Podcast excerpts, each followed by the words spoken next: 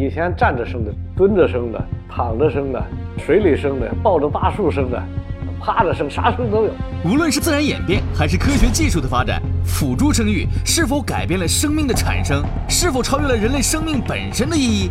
明星们纷纷冻卵冻精，还有的女性勇敢选择借精生子。走在时代前端的人们，究竟如何理解这样一门新兴的技术呢？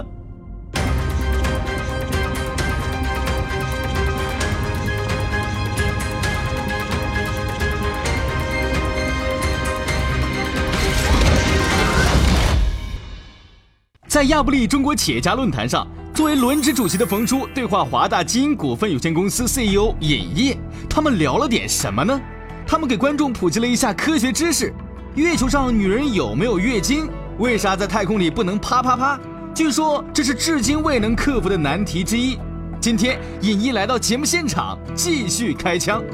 尹烨，华大基因 E CEO，生命是一个奇遇，每人都是大数据的载体，这是尹烨对生命的阐述。他率领团队推动着前沿的生物科技，向全球顶尖的医疗机构提供完整的基因组学解决方案。尹烨说，华大基因将成为全球基因科技应用服务行业领导者。上次我们在亚布力啊聊了会儿造人的事儿，徐静蕾大姐、林志玲大姐都冻了卵了，现在胡兵大哥、乐嘉大哥也冻了精了，精啊卵呢随便拿出来都跟大家分享，让大家知道他们这玩意儿特别宝贵，然后呢要好好用。但是呢，都没在中国动，嗯，都在周边有邻地区。第一次被这事儿刺激是差不多两年前啊，我们一个社区的一个邻居很忙，然后就创业啊，夏天在外面儿，我说哎，最近在忙，说没有，刚动完经，呃，动完卵，说我说女的女的啊，女的啊，我说那是动物当时我两年前大家还有点儿矜持，对，我说这事儿值得这么大声说？哎，他说没事儿，先把这事儿办了，我接下来就创业了。啊就是创业前先冻卵。好啊，后来我说这事儿倒挺放松哈，他一放松，我一想这事儿好，以后哥们儿姐们儿呢是友谊，干嘛呢？逢年过节送你个礼品，送你两颗卵啊，给你一管金，啊 然后呢，大家日子过得都挺舒坦，就是可以有孩子，但不发生任何性行为。嗯就是把娱乐和造人这两个事儿分开了。还有一个故事，前两天一网上说的一笑话啊，但也可能是真的。特别喜欢听您说段子， 一到这时候我们就兴奋。 有一个人呢啊，想找一女大学生代孕，啊啊，这在中国现在还违法，黑黑代孕，黑代孕黑黑代代孕孕啊，黑代孕。然后跟人谈一条件，说啊先付十万，啊，但是十万是怀上了给十万，怀上给十万，生下来给二十万，一共三十万。三十万还可以，公价不是啊工价可 以，我公价再讲这行货啊，行货啊行价。但是呢，有一前提，啊，不接受试管操作，嘿得亲自操作。啊啊，然后这女大学生一想呢，行，这活儿也不是没练过，不累，然后就答应了。二十几岁的受孕率还比较高啊，可以我操。你这全科学。对对对，就对答应了以后呢，狗日这个人比较狠，一操作三年，没结果，十万也没付，十万还没付，那没结果啊，结果没给，没给人女的不干了，不干说那不行，那得，他说我也使劲了，你也使劲了，咋能不行呢？后来一查，男的有先天不孕症， 这等于他妈这有点狠，玩了别人三年，最后没给钱，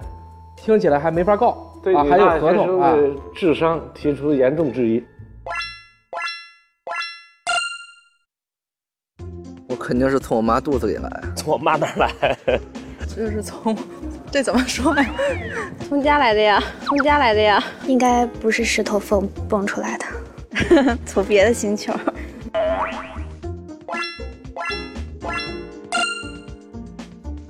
不不清楚，不知道，因为我是完孩子。不知道，知道，呃，我知道。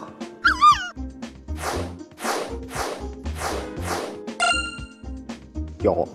呃，没有，有我知道有，我身边是没 有。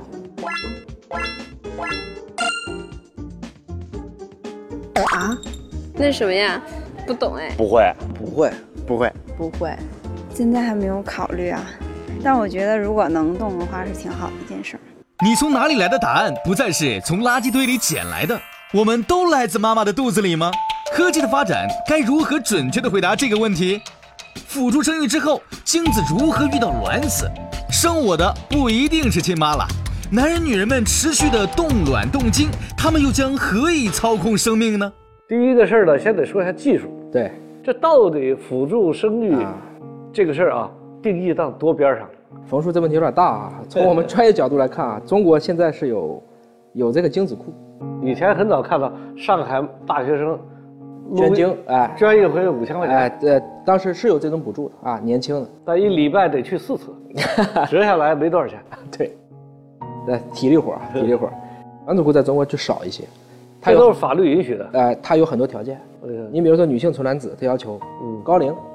还得证明它没法通过自然受孕，它必须是通过啊人工辅助生殖，或或者者你是让有遗人家传病，冻卵，你怎么能证明人家没法生育对？那卵是活的行了。就是它必须证明它以前它就是怀不上，哦啊，这等于要个医学证明，这种种种门槛儿吧，这些条件都具备了，嗯，这才能去冻卵才能去冻卵，正常人想冻卵这是不行，咱们国家不行，还没有放开咱们国家行，为啥啊？台湾行，那是咱国啊，家。那是是是，这这对，从这个角度看是完全正确的，咱国家有些地方行，为了为了这个爱国事业先握个 手。咱国家有些地方行，大咱部国分家不行某些省可 以啊，某些省可以，对对对。但是国外就像您讲的，它不一样。你比如说，美国有若干个州是允许的，精子库最牛的是北欧，北欧，北欧是做的最好的，丹麦啊、荷兰有好多精子库，也闹过笑话。嗯荷兰、丹麦、北欧人，嗯，啊，我们叫他这个很多的都是这种高加索人种，白人嘛，高鼻梁，长得好看，基因好，个儿高。嗯，有一个自闭症的男子，捐精，几乎把欧洲所有的这些精子库都捐了。后我来靠，他的后代生出了反正十几二十个，全部自闭，他自己是个自闭症，他的精子一样也带了自闭症的相关的一些要素。这种东西有些捐哎精啊，我觉得有些人比较葛。我看了一个消息，德国人，这哥们儿捐精有一条件，就是亲自服务上门，他得亲自操作，啊亲自操作他不是说撸一管就算了，这跟鸭子的区别在于不收费啊，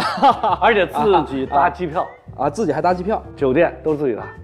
然后把事儿办完以后就走了，最后就讨论他这到底是他妈慈善呢，啊还是占人便宜呢？啊是啊，还是什么玩意儿说不清，争议很大啊就捐精的方法，看样子也得注意。以前我记得大陆还小报上登的那不太严格是吧？对湖南某农村，对，那个居然就拿一个布啊什么遮一下，对里边放点大美人照片哎的是画报是是，过去撸一下就完了呃，。今天做辅助生殖的还是这样。我们中国即使最牛的医院，今天检查精液质量就跟您说的一样，啊，就跟那五十块钱小旅馆似的，进去一人一个屋，然后放两个画报，放两个啊美人照美人片头美人照片啊还不是特别美，哦。还八十年代的挂画，啊，还80年代还八十年代挂画，完了，但是我那次有一次我在，也是一个国外一个地方，啊，看人家用机器了，对，就是取精机，取精机，取精机啊然后你可以看毛片儿，呃，毛片儿呢，现在以前是这样子，就是像跑步机一样。 啊，对，这个我比较熟，这医疗器械 啊比较熟。原来是这么看，是个 DVD 嗯的，现在 VR 了，对啊，VR 了。然后一边啊看你一边兴奋了，然后就取了。对所以也就是说，精子库是合法的。精子库，因为相对比较好取，嗯比较好取，呃，因为这个对男性来讲卵就比较，难卵是比较难的，卵是一定要手术操作的，精子是可以自己操作的。哦，这这是应该说精子库普及的一个原因吧。那这样的话，现在这个辅助生育定义在咱们国家的法律是哪一类算是允许的？我们现在的辅助生殖主要就强调的就是还是在这个夫妻双方不能够正常的去受孕，卫计委是这么宣导的。但是您知道一个数据，就是中国每一年官方认可的数据，至少两百万对夫妇是有生育问题的，差不多中国一年如果生一千六百万个孩子，就八分之一的人，相当于其实生孩子是有问题的，实际数据可能还大于这个。还有一个数字说啊，这个中国一年有四十万这个通过试管生出来的孩子，是是吧？是这样子，但是还是供不应求，因为两百万个要生的，哦所以平均等待时间差不多两年在中国，才能给你排上。那现在这个技术是不是已经已经走成熟到了第三代了，它的技术越来越精，越来越细。第一代是怎么回事？第一代就是常规的，就是以人工受精嘛，搁试管里啊，晃吧试晃吧管里，对，就是霍霍就是单精子注射，还是要比那个要难一点啊。精子因为都跑嘛，啊，精子就让他们游泳，嗯啊，我选最好的，跑得快的啊跑得快的，长得好的这一批拿出来进行单精子注射，把精子射到卵子里面去，大概这么做的。这是第一代。这是第一代啊。二代、三代呢，其实就是在它的一些细微的方法上有点区别，就是说我对这个胚胎的质量我越来越关注了。以前的受孕就行，啊，二代的时候就已经是我要去挑这个胚胎是好的，三代的时候在基因层面上，就是我连这个胚胎以后能长成什么样我都做了很详细的确定。我举一个例子，两个聋子要生一个不聋的孩子，嗯，这就要用三代技术哦，啊。孟德尔豌豆遗传定律告诉我们嘛，对，都有个种四瓜分之得瓜一的，哎，种瓜得瓜，种豆得豆。聋子按理说只能生聋子，嗯但是两个聋子应该有四分之一的概率生出一个不是聋的孩子，我就要这个胚胎，这就第第三代技术。还有哦这么色素细微地方都能知道，一个细这胞孙子是不是聋子？哎，就是这就是三代技术，就走到今天了。所以现在其实很多人就产生另外一个问题：那如果将来这样的话，你比如说姚明和叶莉，那我就要能长两米二的，我就挑一个身高基因好的呀。哦，这叫不叫一种我们叫 baby design 定制的一个宝对对对宝。啊？那你第四代、第五代估计差不多。要有可能那现在这个做呢，当然有管理的问题，都是发牌照的吧？啊，发牌照不是说所有的很少很少。你像深圳市就一家都没有，一家都没有一家都没有。深圳市能做辅助生殖的很多，能做三代辅助生殖的一家都没有，医院一家都没有。三代有一个专有的名词，就叫做 PGS 和 PGD，就植入前的诊断，啊，植入前的诊断，这个牌照的资质，啊，全国来看也就只有几十家，这个还是管得很严的。我哦，刚才说的就是两个聋病生出一个不聋的宝宝，这目前也就做了一例，全世界就就是一例，是咱们中国人做的。现在也有说最近就直接动胚胎的，对，动胚胎这个技术难度比刚才分别动再合起来哪个难呢？胚胎有两种，就是一种就是所谓的这个叫先胚，还是在几个细胞拔细胞起这么一个；还有一种是囊胚，就再分化几天。就是植入的时候，也可以根据你这个妈妈受孕情况，有些如果受孕很正常的，她就选一个先胚就动；有些如果妈妈以前受孕就初期发育比较难的时候，她就再多发育几天，变成囊胚种进去。所以也有很多选择。目前来看，这个动胚胎这个的数据可能是最少的。我有问题啊，你动了胚胎，比如说你跟了十年生这孩子，你到底这孩子算几岁啊？哎，这是个好问题。算一岁我们生物学上呢，就是也有一个物理学上熵的定义，哦就越来越乱，是吧？ 越来越乱那么在液氮里保存的时候，我们认为它熵增趋近于零，所以这十年是冻龄的 时间，啊，是个冻龄的时间。但有一个问题，我能给您一个回答，嗯就是现在证明冻胚生出来质量还好。哦，哎，那这个还很有 意思。在去年刚发的文章，它是这样子啊，就是怀孕，我们简单理解是胚胎和子宫干仗嗯嗯啊啊，，妈妈凭什么肚子里多出长多一出个，长一个有一半 DNA 不是我的人呢？对，这不是个肿瘤吗？啊，只不过十个月卸货的肿瘤嘛，我们这么理解的、嗯嗯嗯啊，算它是个良性肿瘤吧。吃我的，喝我的，把我搞得这么大肚子 啊，万一出来不像我呢？万一出来不孝顺呢？对很多问题，这就生殖免疫学上认为它要排斥，嗯，那这就是一个抵抗的过程。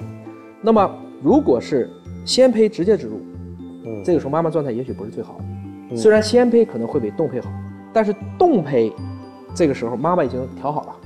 子宫充分准备迎接这个胚胎的到来，所以其实是这个冻胚加上好妈妈大于先胚加上坏妈妈， 这么一个 结论。所以胚胎好不好还得看妈嗯呃高不高兴看妈，喜不喜欢哦，嗯他要欢迎不欢迎？欢迎不欢迎。有些人我就你代孕的，他肯定没有那么高兴嘛，嗯自己的孩子还是高兴一些 嘛，啊，这么去理解。那还有一个问题，过去你讲的这个遗传学讲叫获得性不遗传，那比如说你说话挺快，我说话也挺快，这玩意儿好像不遗传，不遗传。那现在到底哪些能通过你这个技术让它遗传，哪些不遗传的？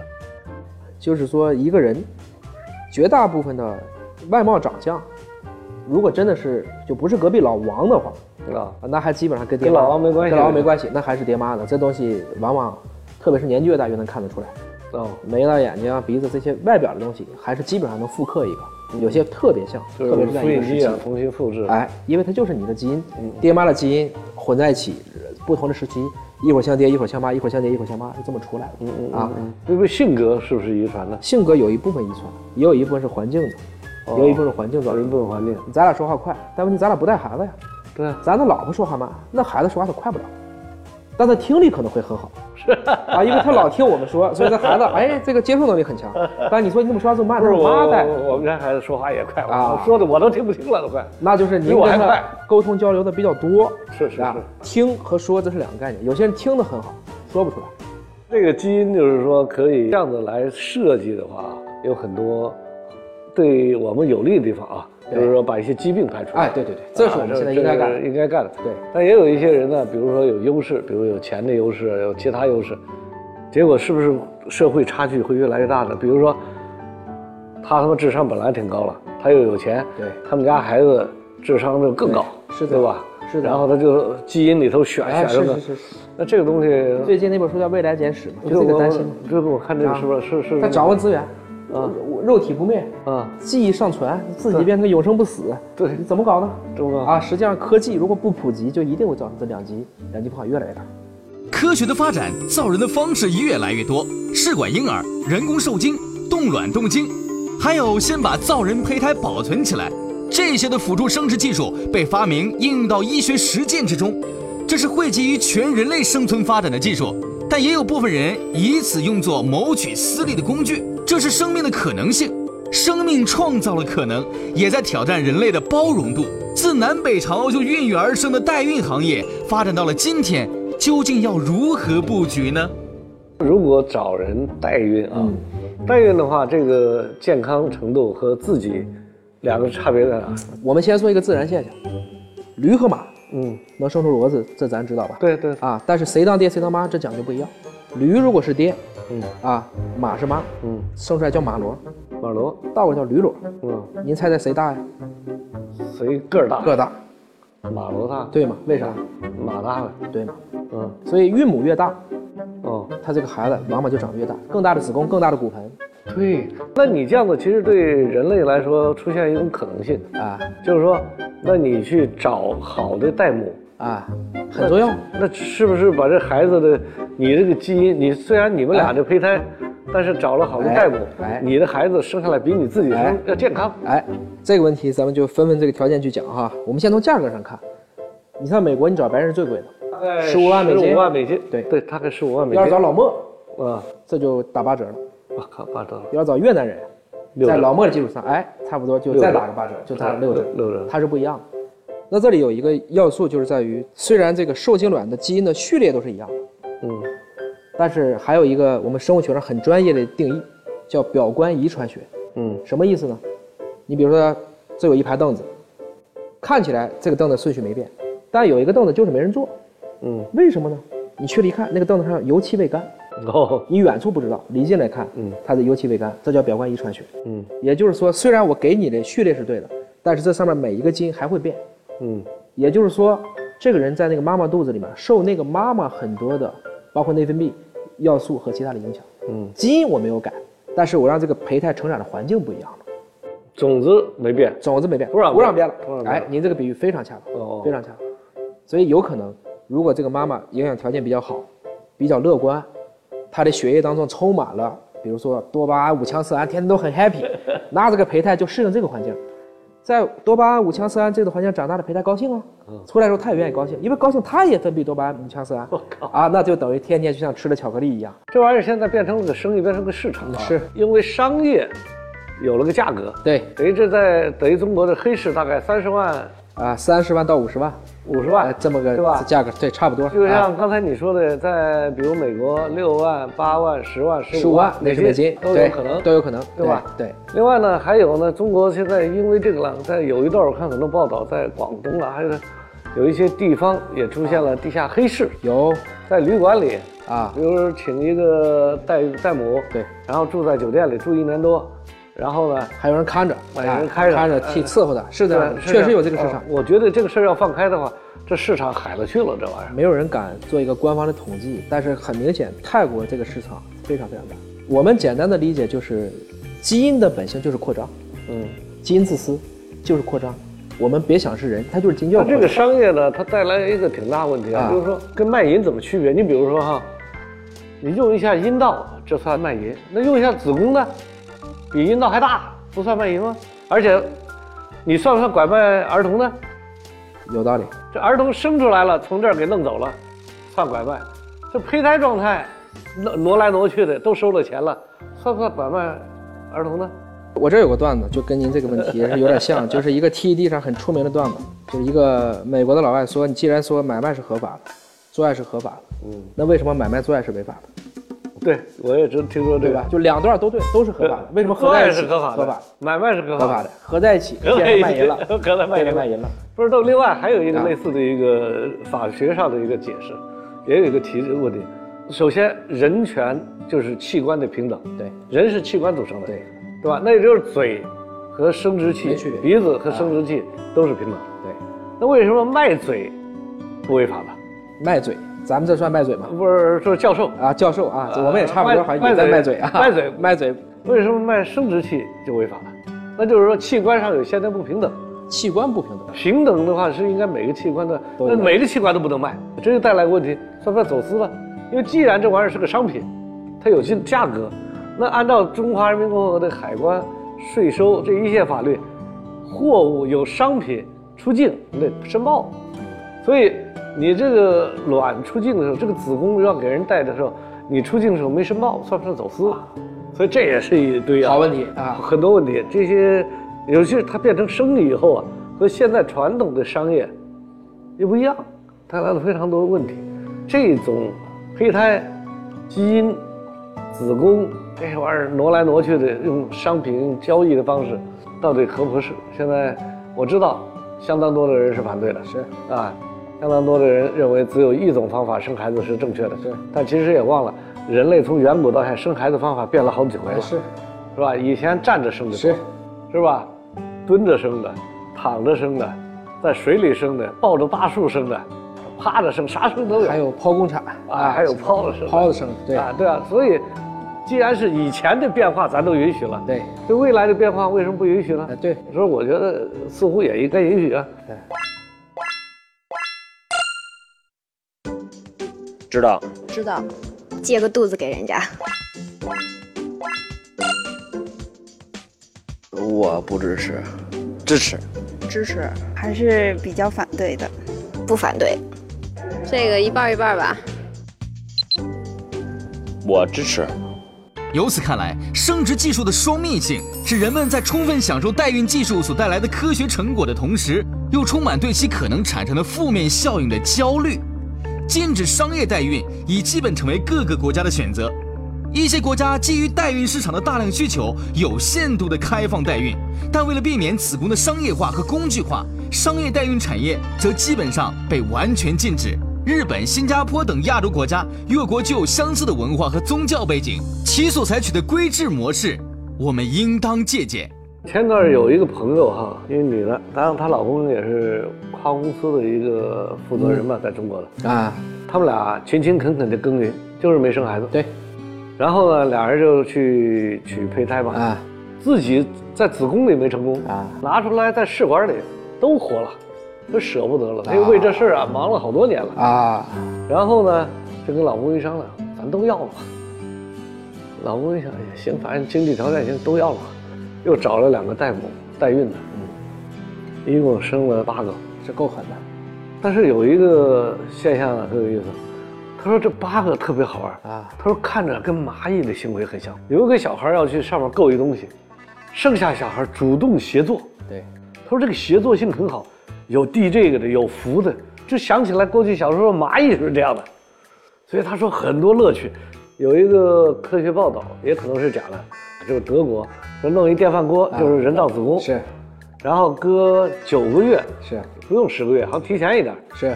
一打开是，直接叫爹了。对，我操，啊，倒不倒不至于直接叫爹，反正孩子出来了还啊是，出来了。对，如果是这样的话，那你就以后不是工厂化生产了，这有可能。连孕母都不需要虽了，然这个消息是啊假的，但是这个技术现在确实有人在研究啊，在哺乳动物上是在开始就是人造子宫。人造子宫，那我这一工厂出来以后，这更爽了。以后见面，哎呦，你几厂的？你老家哪？我老家三厂。啊你老家哎，河北那厂的。啊，对，啊，是这可以的。大家以后都变成这样了，冯叔这个思维跳跃的很厉害，啊刺激。另外，我们还会带来很多，这刚才我们也说了，法律问题一大堆。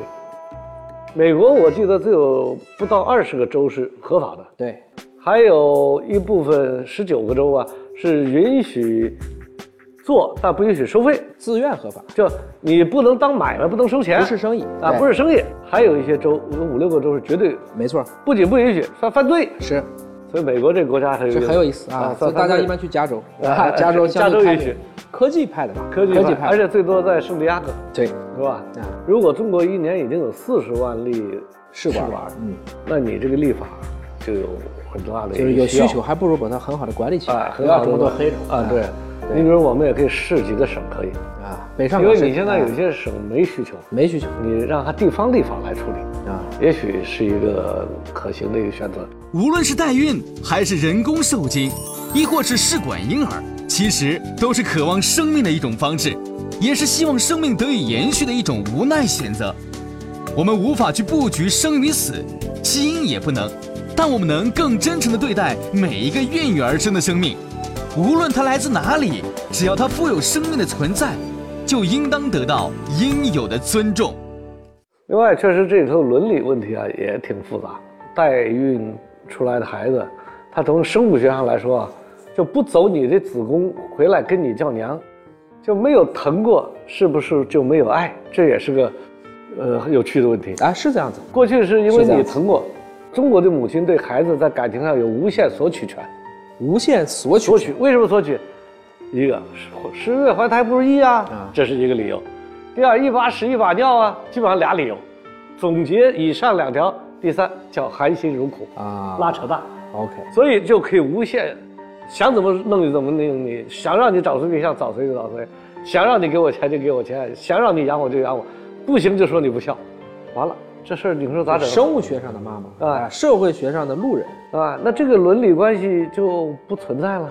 原来那个孝往哪儿放呢？另外，家庭关系也乱了，叫妻不成妻，夫不成夫，是不是？啊子三纲五常全乱了，全乱了，啊子非子，爹非爹。爹非爹，那这以后，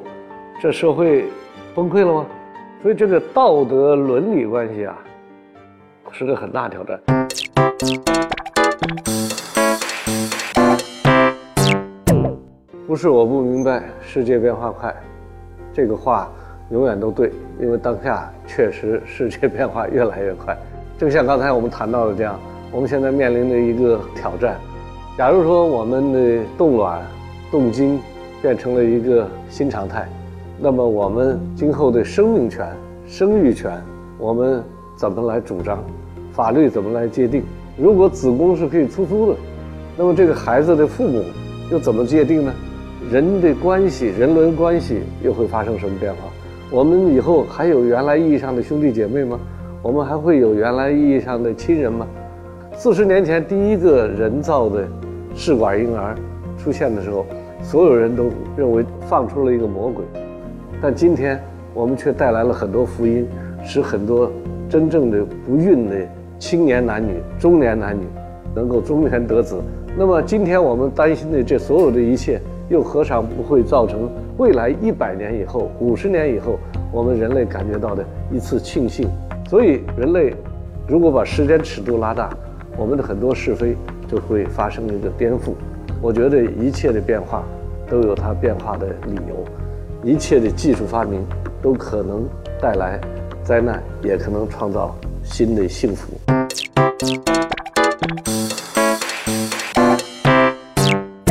科技对给我们带来了挑战，同时给我们制造了很多机会就。是黑夜给了我们黑色的眼睛，但我们要用它去寻找光明。 哈哈哎非常好冯叔，我今天给你带来了光明。